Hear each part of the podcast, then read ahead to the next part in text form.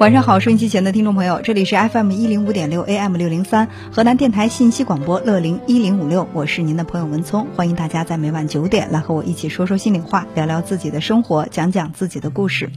前两天有一则新闻被很多的媒体报道，那网络上很多大 V 呢也都来转发这条信息。其实呢，事情很简单，就是一个小伙子在地铁上吐痰，当别人指责他时，他对指责他的人破口大骂。最后引来一个怒汉对他拳打脚踢，这样的一件事情为什么会被大家广泛关注？大家在关注和热议的背后又有什么样的心理诉求呢？欢迎来收听我们今天的节目。先来认识一下今天的嘉宾。本期嘉宾王克，知名实战派心理专家，资深心理培训师，全国高级职业生涯规划师，家庭治疗师。有近一万余小时的案例积累，在婚姻情感、家庭咨询、职场发展、人格成长、神经官能症等问题积累了丰富的经验和独到的咨询视角。好，你好，王老师。大家好，我是王克。呃，王老师每次来做节目的时候，我感觉总是充满了激情哈，就是很有这种热情。那我想，平时你也很关注这方面的一些社会啊热议的一些事件，这个新闻您听过吗？对我前面几天，我觉得不光是听，而且我的微信朋友圈可以说是刷爆了，好多朋友都在发这一段，而且有各种各样的评论。好，我们再来回顾一下这个新闻。那我们都知道，在公交车、地铁等公共设施当中啊，要注意自己的言行举止。最近呢，在上海的地铁内，一名男子随地吐痰遭到批评之后，竟然爆粗口，结果惹怒了众人，被打了。你老快了，操！说你不对，你还骂脏话，你这你老弟你混嘛？你不是演啊？你是演啊？你不是？你不是？老子操！从网友拍摄的视频可以看到，在地铁车厢里，一名穿白色上衣带肩的男子正在和对面的女子发生激烈争吵，言语十分粗暴。知情人介绍，当时男子在座位上坐下后，随意向地上吐痰，遭到了另外几名市民的批评。男子随即恼火了起来，向对方开骂。随着争执的升级，男子的情绪越来越激动。贱人，贱人，贱人，贱人！你吐痰的是高贵的人是吧？滚！渣男，你滚！渣男！我滚！滚！滚！滚！滚！滚！滚！滚！滚！滚！滚！滚！滚！很快，男子的行为惹怒了乡里的人。一名黑衣男子从人群中走上前，对着吵架男子踹了一脚，并且扇了几巴掌。随后，车厢里有人开始劝阻，事情才得以平息。这名男子哈，你看着他年纪轻轻的，还戴着副眼镜，身上好像还背了一个书包，看起来像是学生模样。没有想到素质会这么差。好。从这个新闻当中啊，我们可以听到，呃，其实那个年轻人他的这个情绪是几乎达到一个爆点，就是那种歇斯底里的状态，显然不是一种正常的状态。而且我们会看到有很多的这个呃网站也好，媒体也好，在报道的时候，呃，到最后归纳总结都会说，这小伙子素质太差了，怎么会有这么差素质的人？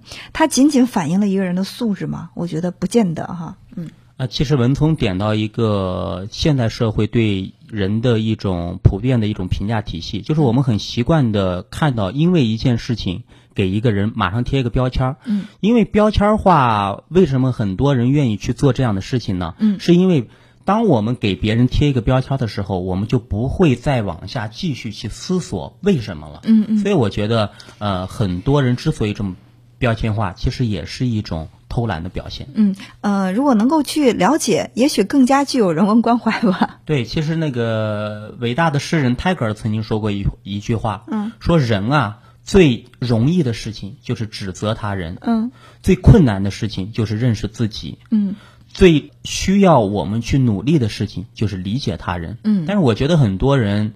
恰恰都在做着最容易的事情，忽视最困难的事情，嗯，然后又放弃最努力的事情。所以我觉得世界上现在为什么包括我们的生活中充满这么多的暴力啊，包通过很多这种戾气，就是我们常说的，嗯，呃，这样的事情，其实可能跟我们自身的整个社会的心态是有直接关系的。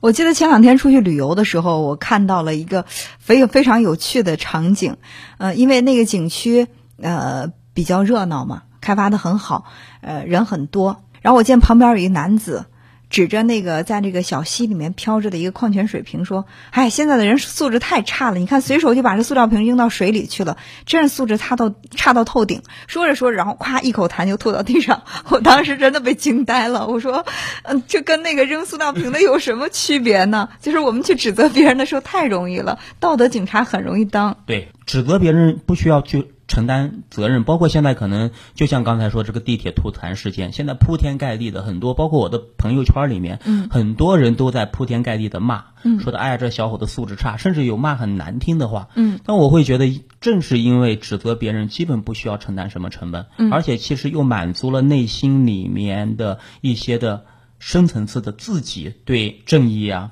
对道德呀。对可能平时做不到的一些事情的一些需求，所以我觉得这种时候很多这种负性的评价就会出现。因为人会有这样的一种思维惯式，当我指责别人不好的时候，其实是变相的告诉他人我在这方面很好。对，要不然是我没有资格去指责别人。对，所以说从背后的这个深层次的这种需求来讲，我们会说，嗯，指责别人其实是为了变相的抬高自己。哎，真是文通说的非常的对。所以每次我们再去批评别人的时候，我们都要反省。啊，那我。我们回到这个新闻事件当中，我们来去了解一下这个，就我们所看到的、所听到的这些内容来讲，就这小伙子吐痰之后，旁边的人，呃，包括那个女士，第一个就指责他的女士，在说他的时候，呃，首先声音很大，第二呢是在一种公开的状态之下的一种指责，呃，还有呢就是这个态度显然也不是一种温和的提醒。而是就是我们常说的指责。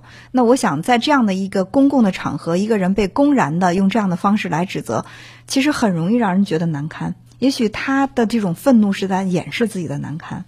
呃，是，其实是是这样的。当然哦，这个小伙子在地铁上吐痰肯定是一件不对的事情。嗯。但是我觉得，作为你的身边的人，你可以去提醒或者可以去制止。嗯。但是你用什么样的方法很重要。所以我们经常在。情绪沟通里面，我们说一句话，其实说什么，而怎么说比说什么更重要。所以，当别人我们看到别人做的一些事情不符合我们自己的价值观，不符合一些道德的一些体系的时候，我们往往会用指责、攻击的这种语言去向对方表达。那换回来，本身可能说，包括刚才文聪说的，我们家长在教育孩子的时候，其实我们的目标往往可能说，哎，孩子可能做了一件不太合适的事情，我们是想让孩子变好，我们的目标是这样。但是当我们在表达的时候，我们往往可能用指责、攻心、攻击性的语言。但是不知道很多家长有没有这样想过：当你这么做的时候，恰恰当你这种态度一出去的时候，对方立刻就防御。嗯嗯，当他一防御的时候，你再说什么他听不进去，可能甚至效果会更差。其实跟地铁上这位女女士，她可能是就想告诉这个小伙子，你做的这样做是不合适的。嗯，那或者说你以后不能这样做。但是可能你如果换一种态度、换一种语气、换一种方法来这么做的话，可能效果会更好。嗯，好，我们来听听身边的一些朋友，他们对于这个新闻事件是一个什么样的看法。与上海那个地铁渣男吐痰遭这个挨揍，我觉得这个男同志做的有点太过分，对他进行这个挨揍也是应该的，给他教训教训也是应该的。上海地铁上的这个人确实非常可恶，呃，明明自己做错了吧，态度还那么恶劣，到最后被打呢，确实有点活该。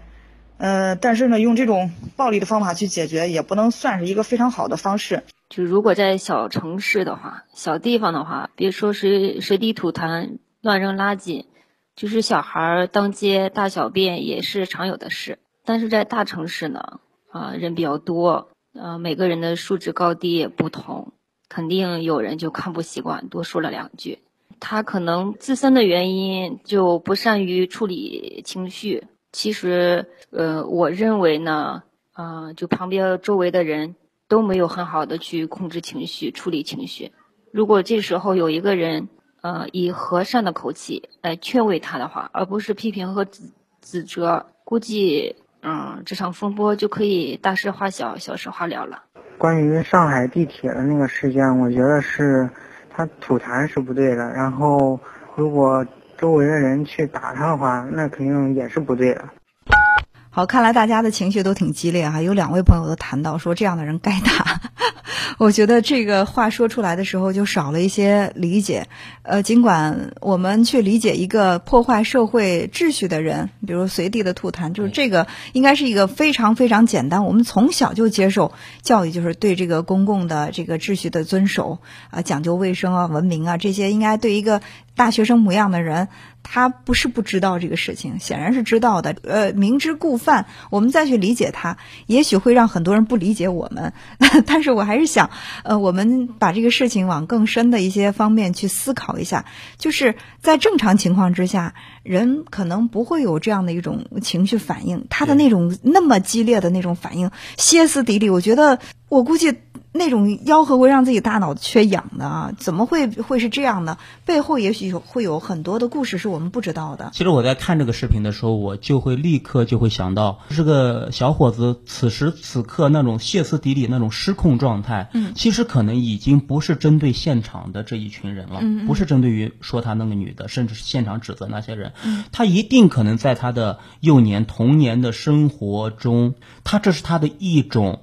当指责来、攻击来的，他的一种反应模式了。所以我可以推断，他可能在幼年的时候、童年的时候，可能跟他父母亲在他的青春期啊叛逆的时候，他就是这样的反应模式。可能他的父母亲经常攻击他、指责他，他的自我评价很低，但是他又受不了这种指责评。所以在此时此刻，我们会发现他的那种，就是我们会觉得非理性、非常态，一般人不会这么做的。对呀。但他之所以这么做，一定是他内心里面积压了很多这种怨气跟怨恨。他在此时此刻点爆了这个炸药点，不是针对于别人指责他的这个事情，而是因为他常年的这种行为养成呀、性格养成呀这种。一些很多的负性事件在他身上此刻爆发了。对我还在就是分析或者说在推断一种可能性，而且在说到这个新闻的时候，我跟办公室的同事在开玩笑哈，我说假如说你刚刚被领导痛骂了一顿，或者说你刚刚失业，再或者说你刚刚接到一电话说家里的一些亲朋好友生病了，怎么就是很让你着急的事情，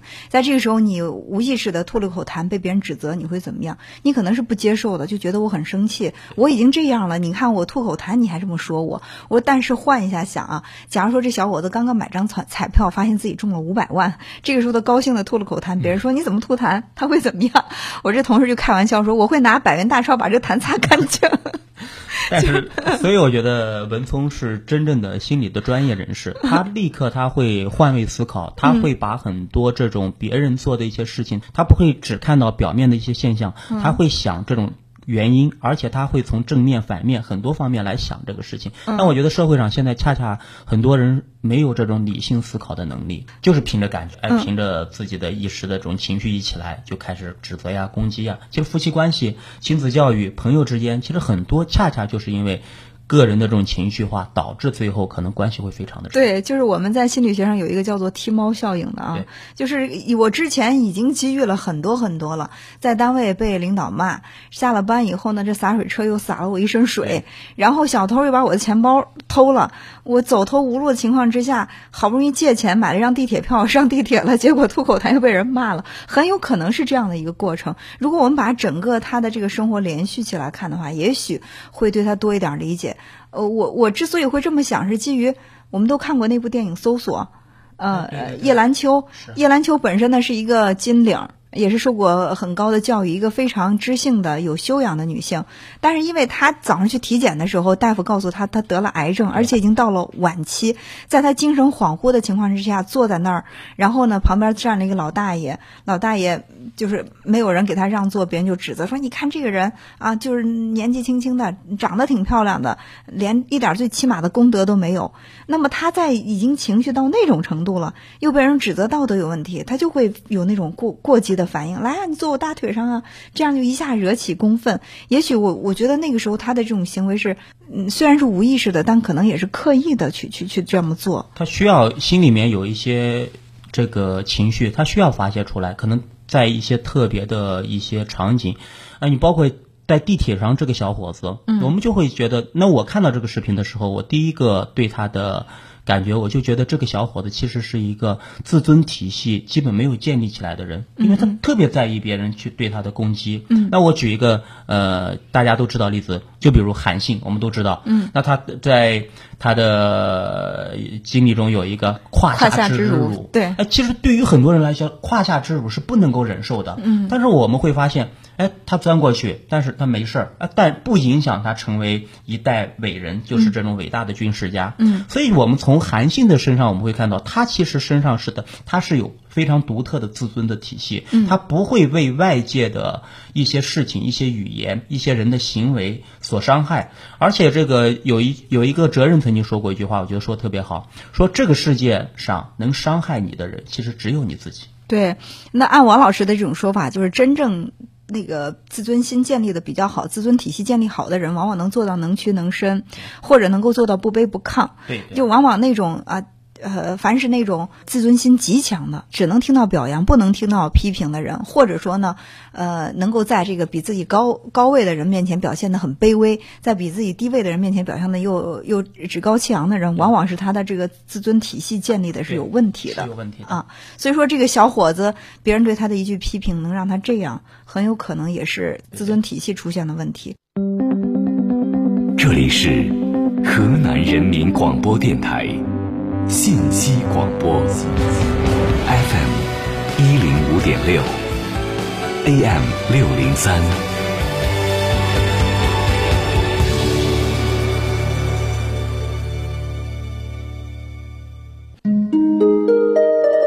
说出你的心事，打开你的心结，心事热线零三七幺六五八八九九八八。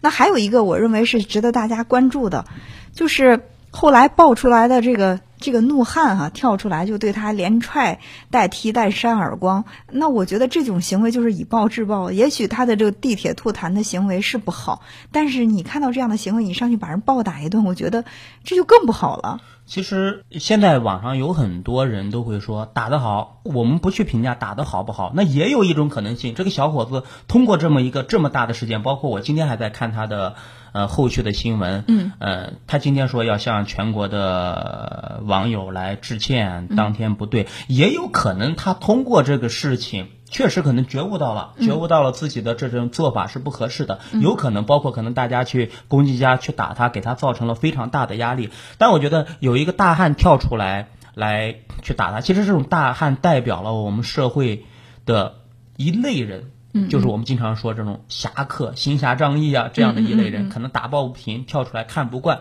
但是我会觉得，所有的如果是理性人是什么呢？理性人其实是以解决问题为导向的。嗯但是其实你看啊，他吐痰也好，吐痰是一种行为，嗯你给别人造成影响了，嗯那可以说这是一种暴力。嗯那么这个女的对他的攻击指责，那也可以说是语言暴力。嗯那他回馈这些人的，你看骂的其实语言很脏的，嗯嗯嗯甚至有一些不堪入入耳的这种字。嗯其实他这种语言的攻击性也很强，不断的攻击升级，然后跳出来一个大汉打他，又是攻击。其实我们会发现，解决这个问题就是以暴力来对抗暴力。嗯那其实我们都知道，作为我们正常人，我们会觉得可能暴力是解决不了很多人心理的问题的。对，也许他趋于呃大家对他的这种种种的压力，也可能我们就是在想啊，这个小孩儿假如他是刚刚工作，公司里的人，你视频很明显看到认出来是他了，再或者他正在学校，学校里的老师啊、同学给他有压力，迫于这种压力，他公开道歉，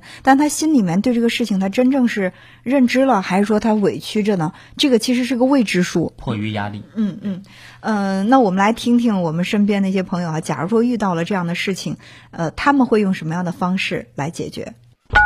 假如说叫我遇到这样的事情，这个我觉得我应该是站出来来指明，呃就说是他这个事情他做的不对，应该给他指出来。如果真的想去制止的话，应该以一种文明的方式去制止，而不是那种以暴制暴去制止。